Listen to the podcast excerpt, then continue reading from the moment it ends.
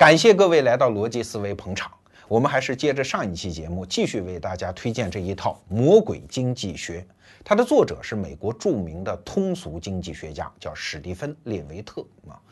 那他为啥著名呢？就是因为这套书，当年第一本写出来的时候就已经是洛阳纸贵啊，居然在《纽约时报》的好书排行榜上连续霸榜长达将近一年啊！这在美国出版界也是一个奇迹了，所以导致美国的主流精英对这套书那是家喻户晓啊。现在这一套书四本终于全部写完，那非常感谢中信出版社对逻辑思维的信任啊！我为我们的用户争取到了。三个月独家的首发权，也就是说，暂时中文市场上除了逻辑思维的用户，谁也看不到啊！傲娇啊！那为什么我们这么重视这套书？因为啊，经济学思维非常奇葩，而且是对我们这一代人的生存非常之重要。你别看这四本书啊，好像是煌煌巨著，里面没有一个数学公式，它讲的都是我们老百姓平时司空见惯的那些现象，只不过是用经济学的方法去分析它啊。里面有一些话题，我现在看着也直摇头。比如说有一个章节就是专门给抢劫犯出主意，说一周七天，你选择哪一天去抢银行，成功率最高呢？这样的话题他居然都写，哎。这套书的最大的特点，它不是讲经济问题，它是运用经济学的思维方法，用我的话说叫聪明人的思维方法去分析你看到的一切社会问题。所以这套书我们上一集讲啊，在美国学界号称叫经济学帝国主义，因为你欺负其他学科嘛，老是把腿伸到别人的地盘上去嘛。但是我们感兴趣的在于，哎，为什么经济学一旦用他的思维方法来思考这些问题，得出来的结论永远是让人毁三观、跌眼镜呢？老师和我们通过日常的常识得出来的那些结论，通过直觉做出来的判断，它不一样呢？哎，这是真正有意思的地方。上一期节目其实我们也分析了啊，是因为整个人类社会的协作体越滚越大。导致我们再从身边来看待这个世界，就很难得出真相。所以经济学是尽可能从人类的总体协作上再来看这个问题，所以它结论自然不一样啊。这是上一集我们得出来的一个结果。好，我们接着聊这个话题：经济学思维它奇葩，奇葩在哪儿？恕我直言哈，经济学思维其实代表着人类正在进行的一次缓慢、坚定。但是作用极大的思维切换，这个思维切换不是哪一个人，是整个人类的思维切换。但是它有一个效应，就是只有那些真正明白的人，他能切换得过去。所以说，为什么说将来贫富差距会越来越大呀？不是说穷人的生活越来越惨，其实穷人的生活会越来越好，只不过跟那些前部的精英，他的差距会拉大，拉大。为啥？我经常讲啊，因为认知差距，而认知差距的本身就是你能不能顺应这个时代的发展，完成这次思维方式的切换。好，我们好像在吓唬大家啊，确实这一道鸿沟放在这儿，这边此岸叫做经济学思维，而彼岸可能是大多数人还在运用的那种非经济学思维。这么说好像有点太晦涩哈，我借用一个我特别喜欢的作者的说法吧，那个人叫万维刚，他在国内网上有一个名字叫同人于野，我非常喜欢读他的文章啊，他不是用这俩词儿，他用了两个特别气人的词儿，一个叫理工科思维，这是他赞扬的，哎，主张的，而另外呢，在这个鸿沟的另外一边呢，叫文科生思维。哎呀，反正第一次我看见的时候心里也不爽啊，因为我是一个文科生。但是说实话，自从我接触了经济学这一门学问，自从我创业需要思考整体的社会协作的状态之后，我是越来越佩服啊，越来越认理工科思维确实作用很大。作为一个文科生，我自卑呀啊！好，我不对文科生没有任何意见啊，我只是借用这个词儿来说明我们今天要说的话题。好，请问什么是文科，什么是理工科啊？过去我们都认为这学的课不一样吗？怎么能有高低贵贱之分呢？哎，但是你落实到思维方式上，它确实是两种完全不同的东西。比如说，文科生他讲究形象啊，具体，然后情感抒发啊，比如说小桥流水人家，我只是用三个非常具象的东西，我就已经能够堆叠出那种哎抒发不出来的情感，这是文科生思维。而理工科呢，它往往讲究啊冷静啊理性逻辑，它是这一套。但是好像人类从来都有这两种思维方式吧？啊，所谓大脑、小脑、左脑、右脑，呃，系统一、系统二，其实好像从来都是这样分野的。为什么一定要分一个高下呢？为什么一定说人类将要补足理工科思维，或者说经济学思维呢？哎，我们这就得历史的看问题啊。首先，我们得讲文科生思维，这就是借用万维钢的那个概念啊。文科生思维它不好吗？错，它太好了。因为它是几百万年人类进化而来的结果，可以说它是上天对人类最大的恩赐。此话怎讲？这就要回到进化的现场。我们人类是进化而来的，由此上溯到每一代祖先，一直到猴那儿。请问，每一代祖先，每一只猴，它的核心使命是啥呀？不是理解世界和宇宙的真相，那跟它没有一毛钱关系。它的核心使命只有一条，就是活下来，而且把基因给传下来。所以以前有一期节目我讲过这个判断啊，就人类的认知模式、思维模式的打造，不是以求真为目标的，而是以求存为目标的。没有远方的诗啊，只有眼前的苟且啊。每一代祖先都这样。那既然生存下来是首要目标，哎，那好，其他目标就清楚了，主要是两个，第一个是节能，第二个是高效。那为什么要节能呢？因为我们的生存环境和我们的身体机能，它能获得的能量是有刚性约束的啊，不能胡吃海塞的，而且吸收到身体里的能量，然后再转化成身体机能的时候，你得有够啊，你得有控制。比如说人类。他就看不见红外线，也听不见次声波和超声波，为什么？因为没必要啊！找到这个均衡点，能看见这一段就可以了。光谱上这一段啊，声音频谱上这一段就可以够用就行，不要无限制的发展。不像现代人类社会啊，我们突然拨个几十亿美金就发现个引力波什么的，对于人类来说没必要啊。只要跟当下生存无关的事儿一概删除，除非你变成蝙蝠，你就可以听见次声波。但是对不起，把眼睛给我抠瞎了，因为对你没用，对吧？所以一切都是本着叫成本节约的刚性原则来设计。而另外一头呢，就是你得快呀。因为生存这件事儿啊，这儿有只兔子，你不抓，你不抓就跑了；这儿有条蛇，你不躲，你不躲你就死了。所有不符合这个原则的人，他的基因都传不下来啊。我们的祖先，我们活到今天之所以基因能下来，就是因为他反应快。那好，什么东西反应快啊？难道理性逻辑这些东西反应快吗？啊，我问你，七十三乘以七十八等于多少？你得想半天，恨不得还得拿张纸出来算一算啊。所以理性逻辑是一个很慢的系统。那对于人类的元祖来说，他优先打造的思维模式，当然就是感性啊、具体呀、情绪啊，来帮助他做出快速的反应。比如说形象思维，当然形象思维好了，对吧？因为我马上就能辨认出来，跟我脑子当中存储的其他记忆马上一比对啊，我就知道这个人是好人还是坏人，我可以信任他还是不可以信任他，这是迅速能做出判断，不需要搞其他的调查研究啊，这就快速起作用。情绪也是一样啊，遇到很多东西，我是恐惧啊，马上就逃跑啊，还是愤怒啊，我去攻击，去获得竞争的胜利等等，都是调动我们的身体快。快速做出反应啊！所以为什么说文科生的这种情绪化、具象化、形象化的思维方式是上天的恩赐呢？因为没有这一招，你根本就活不下来，就没有我们今天的人类啊！所以说到底，文科生很伟大啊！但是话又说回来，现代社会来得太快啊，我们这套东西还来不及转过来，于是有些刚性约束可就把我们限死在当地。我给大家举一个例子啊，在互联网界有一个很著名的词叫邓巴数字，这个数字是多少呢？一百五啊，什么意思呢？这是英国的一个人类学家叫邓巴他提出来的。因为他发现啊，人类社会甭管是远古还是现代啊，是那些太平洋当中的那些原始的狩猎采集的部落，还是现代社会，其实都在受一百五这个数字约束。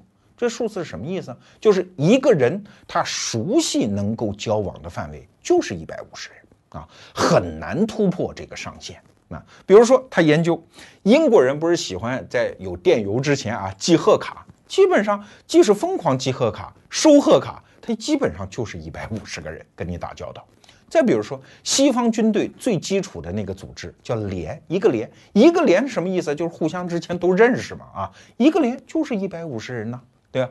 再比如说南太平洋上小岛上那些狩猎采集民族，哎，发展到最大也就一百五十人呐。其实这个规律不仅是在传统社会啊，在互联网上也一样。很多人说互联网就是扩大了连接数，没错。可是连接数扩大到一百五十人以上，你的互动方式就不一样啊。比如说罗胖做这个节目，可能有一百万人看。但是我们没法互动啊！我真正能互动，仍然受制于邓巴数字一百五十人。为啥？因为在一百五十人的关系当中，我符合我节能和高效这两个生存任务嘛？啊！多一个人，我得多理解多少事儿啊！你长什么样？你生日哪天？你老婆什么样？跟我认识的另外一个朋友有什么瓜葛？多一个人，增加我们大脑带宽的这个负担，我们节省啊，我们这个能量付出不起啊，所以它就变成了我们人类的一个刚性约束。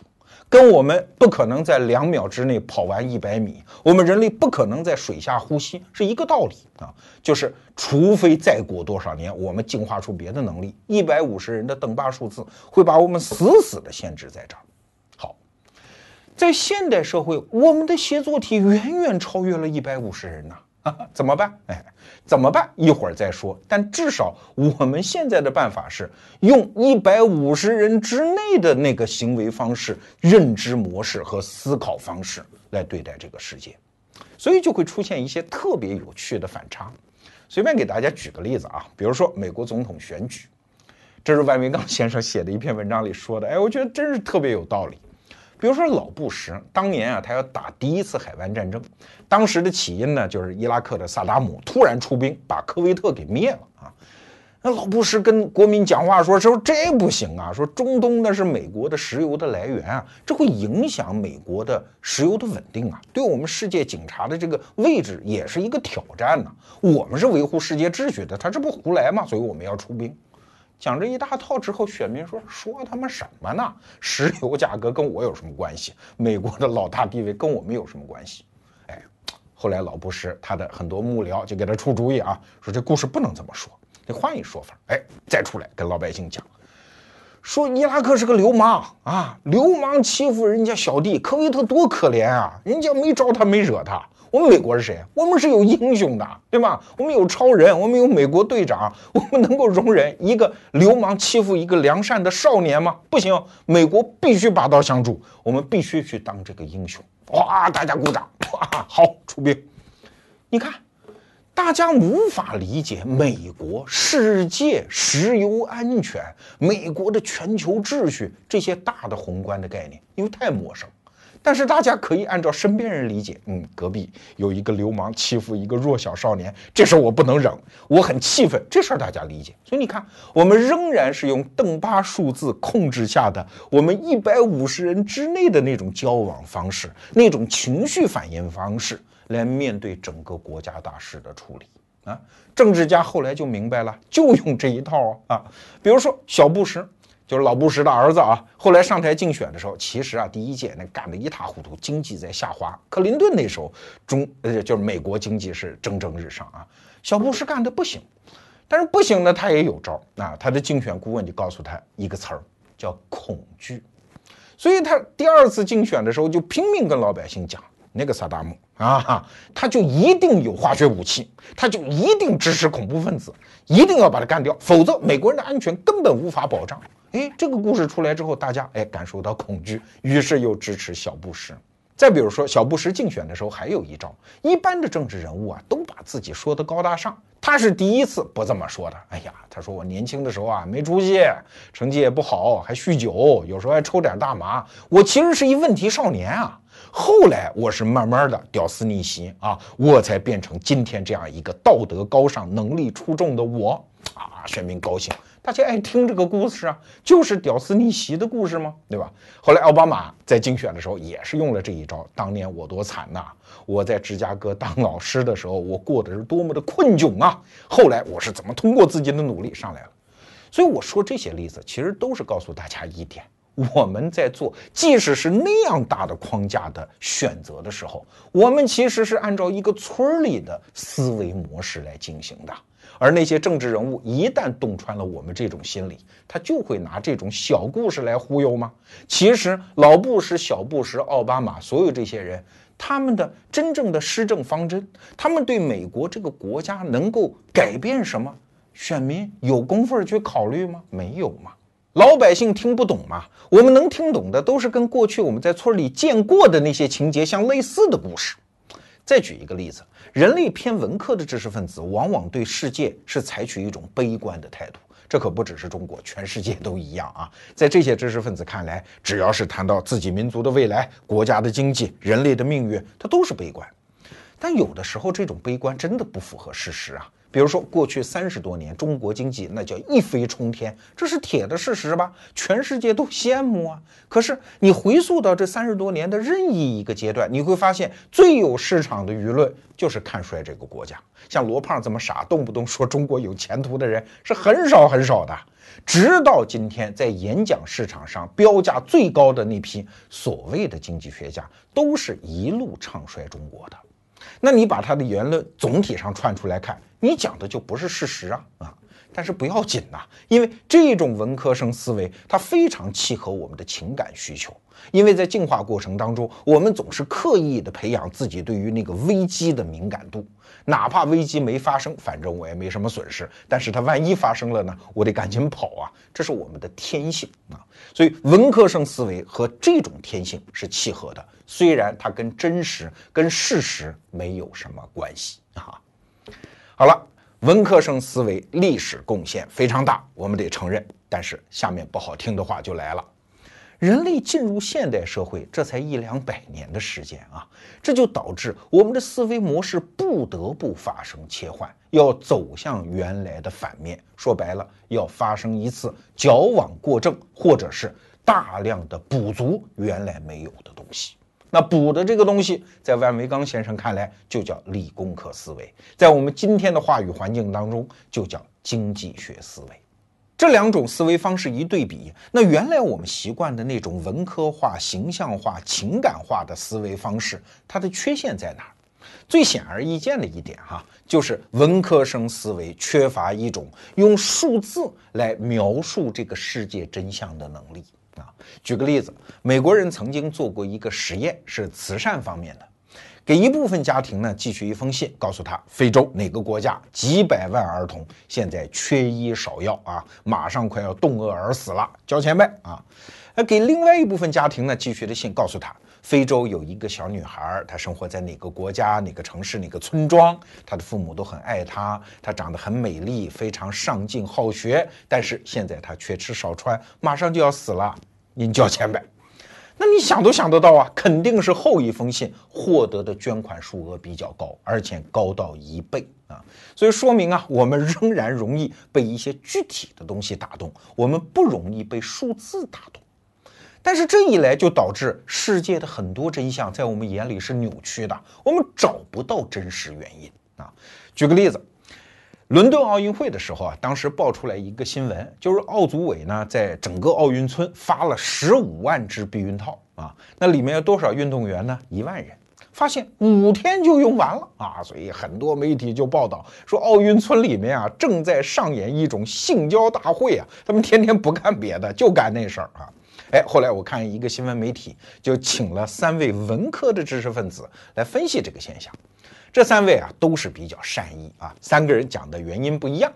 第一位说呢啊，说这肯定是很多卖淫的妓女来了，我就支持卖淫合法化，这没有什么嘛，对吧？这很正常的一个现象嘛。那第二位就说呢，哎呀，这个也可以理解了，世界顶级运动员他们的基因比较好，基因比较好的人呢，就倾向于把基因要传下去，那传递基因的这个动作就要多嘛。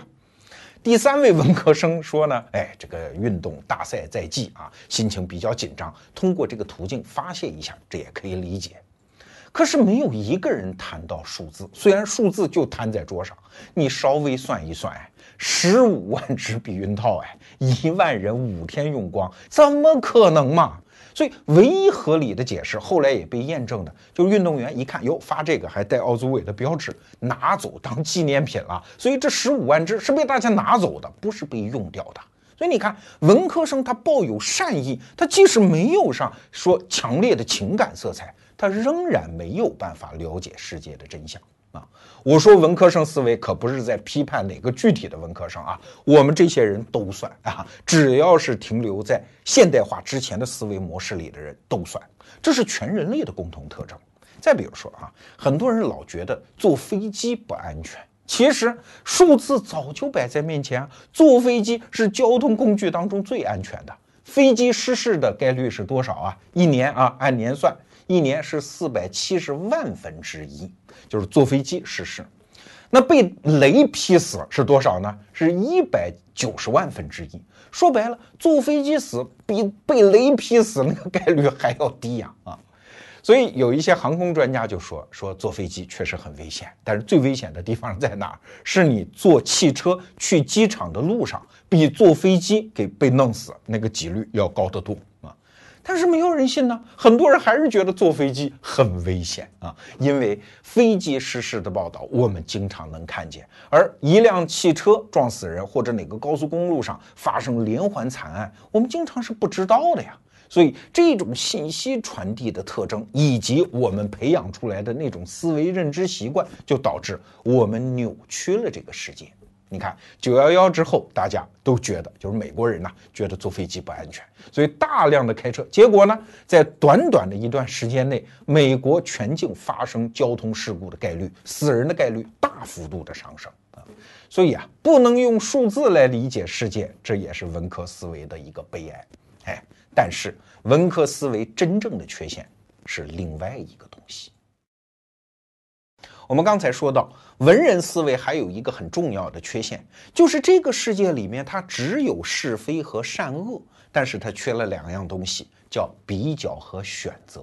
这也正是文人世界的魅力所在啊，因为你可以毫无保留地投入那种浓烈的情感，做单向度的选择。因为在这个世界里，你只能选是，不会选非；只能选善，不会选恶呀。正如那句著名的诗：“生命诚可贵，爱情价更高。若为自由故，二者皆可抛。”哎，多好！这就叫文人思维啊，单向度选择。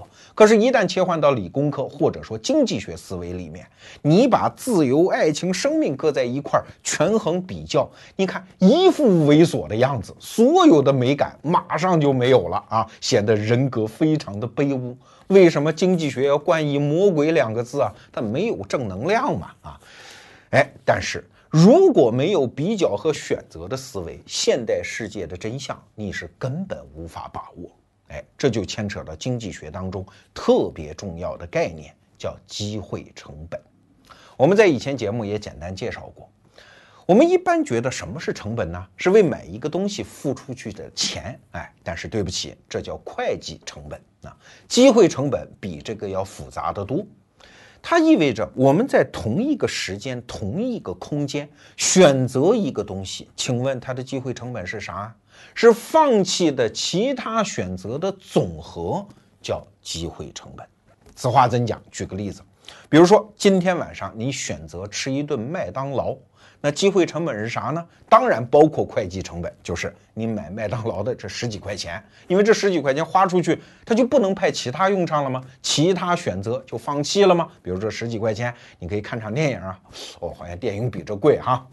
但是你要记得，吃一顿麦当劳，其实你放弃的东西远比这要多得多，因为。今天晚上这一顿饭，你一生当中就这一次吃了麦当劳，意味着不能吃肯德基了。什么川菜、鲁菜、湘菜，一概没戏了。这一些放弃的东西加起来的总和是它的机会成本。所以，机会成本不是一个可以算出来的数字，它是我们理解这个世界的一个概念啊。那问题来了，为什么文科思维当中它就没有机会成本呢？因为没有选择嘛，我们刚才讲，文科思维是在进化过程当中形成的。那进化的远期、早期哪有什么选择？一个原始人看见一只兔子，抓不抓？不抓，马上下一顿饭就没有，就可能饿死啊！所以只能抓。即使到了农耕社会，一个农夫他有什么选择呀？因为没有更多的职业啊，他只能选择春耕、夏耘、秋收、冬藏，换得第二年的粮食。但是到了现代社会，如果我们还是按照此前的思维方式去生活和行动，有的时候就会显得很可笑嘛。我们家里都有老人吧，老人的思维习惯往往就停留在过去啊。比如说吃饭的时候啊，有一道菜剩下了，哎呀，心里百爪挠心呐，受不了啊，拼着撑着也得给他把它吃完啊。这在农耕社会当然是理性的，因为那个时候物资匮乏嘛。可是，在现代社会，他把这个东西吃完，他忘了还有其他的选项啊，比如说啊。健康的生活啊，你吃完也许对胃就不好哦，你其他的选择就放弃了哟。当然不说这么严重了，说个最简单的，你中午多撑了两口，晚饭你就没法享受了吗？那个食物的本身的芳香的味道你就没法体察了吗？因为这个时候你啥胃口都没有，所以你放弃了另外一个也许更美好的东西啊。可是家里的老人，他生活在过去的思维习惯当中，他没有看到这个选择。当然，越是在现代社会的年轻人，机会成本这个事儿就变得越来越重要。为什么？因为选择几乎是无穷多的。我给大家举一个例子啊，比如说一个年轻人现在下班了，一个哥们儿给他打电话说晚上吃饭喝酒啊，还有一个姐们儿给他打电话说晚上一起看电影啊。那他请问面对多少选择？表面上是两个，对吧？其实比这要多得多啊。你既可以选择留下来加班啊，讨老板欢心呢，也可以选择上街去撩妹，去街头搭讪呢。你也可以选择回家读书，或者回家打游戏，或者去拜访一个你非常尊重的人呐，或者你上图书馆去听门课，等等，多了去了。所以，不管你是吃饭还是喝酒还是看电影，实际上你付出来的机会成本是高的吓人的。而且我说到这儿，你明白一点什么没有？就是你的认知水平越高，你看到的世界的联络和协作越多，其实你的机会成本就越高啊。比如说罗胖啊，我现在敢出去度个假吗？去海南，也许哪天我就去了，但是我心里是知道的。我放弃的机会成本是吓人的，因为也许我在北京待着，我谈成一笔大买卖呢，这个公司的估值再翻个好几倍呢，也未可知啊。我只有在实在累得不行的时候，我说算了，去他妈的啊，多大的成本，老子现在要放下去度假了。但是我心里是清楚的，这就是为什么现在很多创业公司，尤其是互联网创业公司，因为它变形的可能性大，它面对的其他选择多的时候，它就会工作的越加辛苦。越是这样的公司，往往到夜里两三点钟，甚至是通宵达旦的都在工作，不是他们愿意工作，而是机会成本实在是太高。所以说到这儿，你明白了，机会成本不是一个具体的数字，而是一个理解世界的方式啊。本质上就是要认识到任何一个选择背后要付出的代价。所以，机会成本这个词儿，你如果忘了的话，就记住经济学最著名的那句话，叫“天下没有免费的午餐”。这句话的意思不是说买什么都得掏钱，而是说所有的选择必有代价，从来没有什么。一定好的选择。好，一旦我们建立了机会成本这个概念，再来看文人思维，它的缺陷就很明显嘛。因为那是一个由是非善恶构成的世界，有一些目标是值得不管不顾的去追求啊。所谓杀身成仁，舍身取义呀，那很符合我们的道德感啊，很正能量。但是他忘掉了代价呀。举个例子说，防治空气污染，这是不是一件好事儿啊？当然，谁愿意呼吸脏空气呀？但是如果我们非得要追逐像北京的空气质量要回到三十多年前，那代价是啥呢？代价就是经济，包括周边河北、山东的经济都要回到三十多年前，新鲜空气有的呼吸，饭就没得吃了。请问你怎么选呢？当然，有一些环保主义者会说：“哎，我并不是说经济要毁掉啊，我是说那些排污的企业应该本着良心，你们应该上那个防治污染的设备嘛。哎，那不要钱的，那笔成本加上之后，这些企业就不赚钱啊，不赚钱谁还办企业呢？所以经济还是得回到三十多年前啊，你还是得在挨饿和新鲜空气之间选啊啊！那一选择，我们就要找到一个均衡点啊，那就没有什么绝对的对和错了。就像很多环保主义者指责中国煤炭用的太多，是啊，可它是工业社会在现状下的一个最佳选择。中国用这么多的煤炭，你别以为从来都是用煤炭的，以前是用木柴的，用木柴还不如煤炭干净。你看，煤炭的那个燃烧值是同等质量的木柴的大概一倍。而且煤炭非常容易保存呢，它不会像木头一样烂掉啊啊！它你只要不用，它就一直是那个状态，而且非常方便于运输。就是从清洁上来讲，它也比木柴清洁的多啊。它是已经是这个状态下最优的选择。那你说嫌？煤炭不好，那可以啊，推动经济的发展，推动技术的迭代，让我们拥有更多选择。那个时候再说。你在现状下一味的批评煤炭，没有任何意义。就像还有人说啊，反对使用化肥，因为化肥会造成土壤的板结，这是不是事实？是事实。但是，一旦禁用化肥，代价是什么呢？你看啊。化肥的使用也就这一百多年的事儿啊！原来在前现代化时代，人类能够养活全球多少人口啊？了不起八亿，现在多少？七十亿人口哎。都是靠化肥增产出粮食，然后才能养得出来啊！你要是禁用化肥，那好了，先人口损失到八亿啊，那你说诞生多少人间惨剧啊？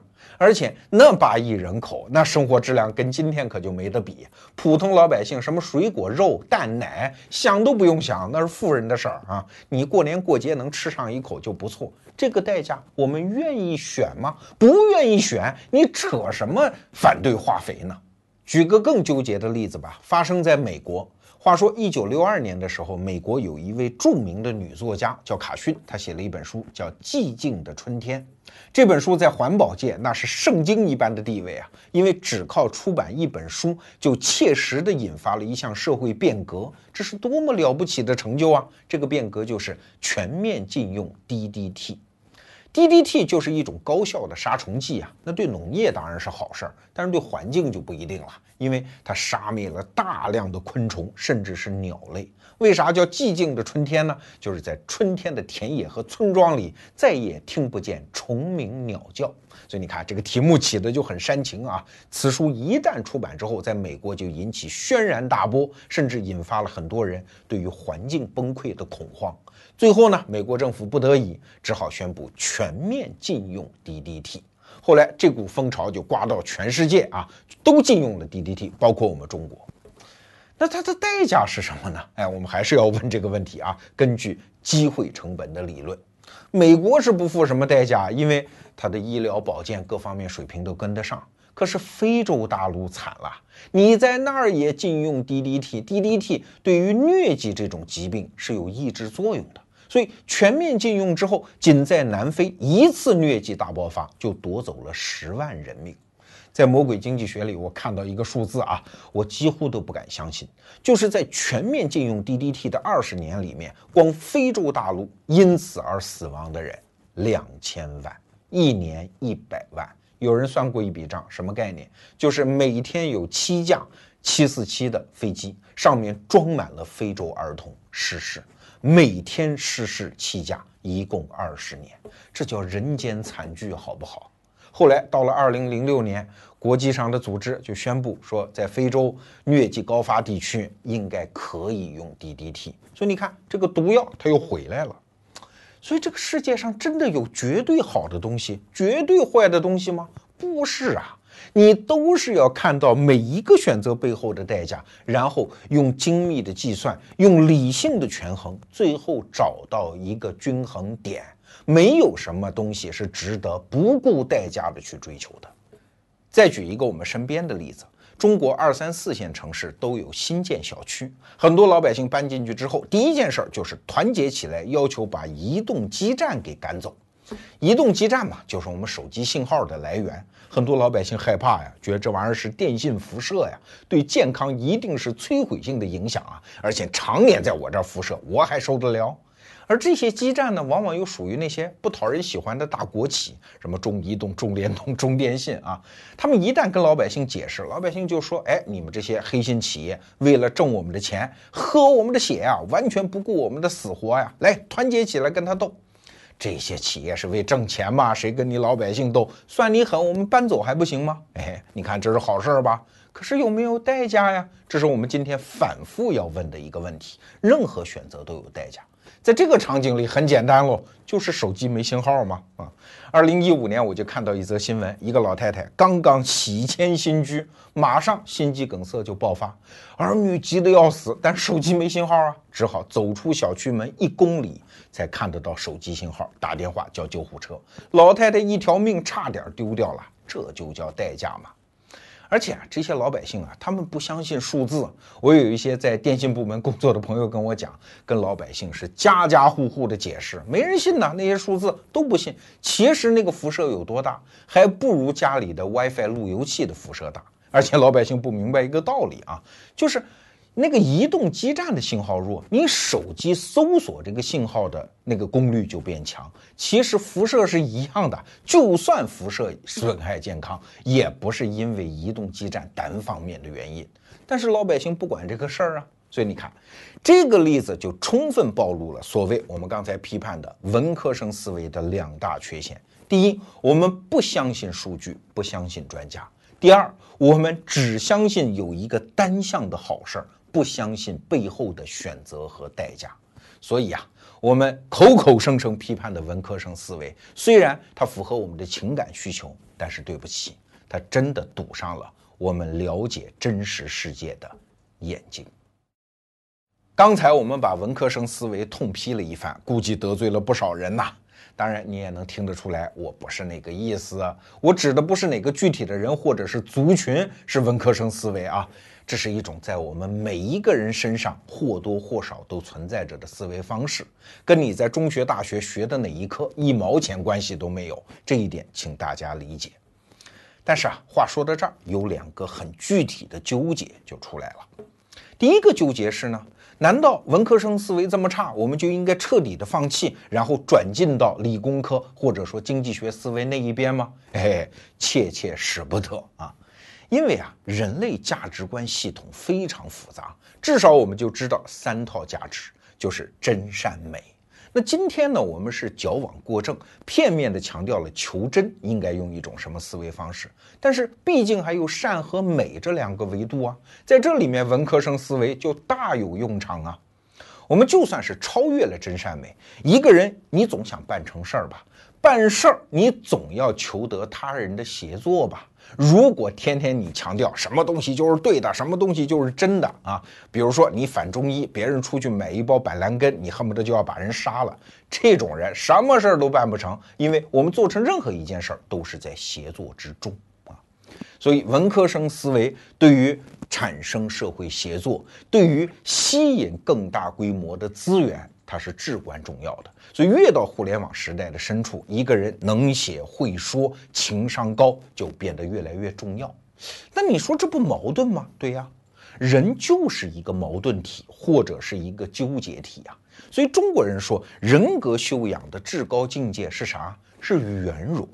圆融不是圆滑啊，是圆融，把各种对立相反的东西在你的人格当中，哎，你能叫随心所欲不逾矩，这就叫圆融啊。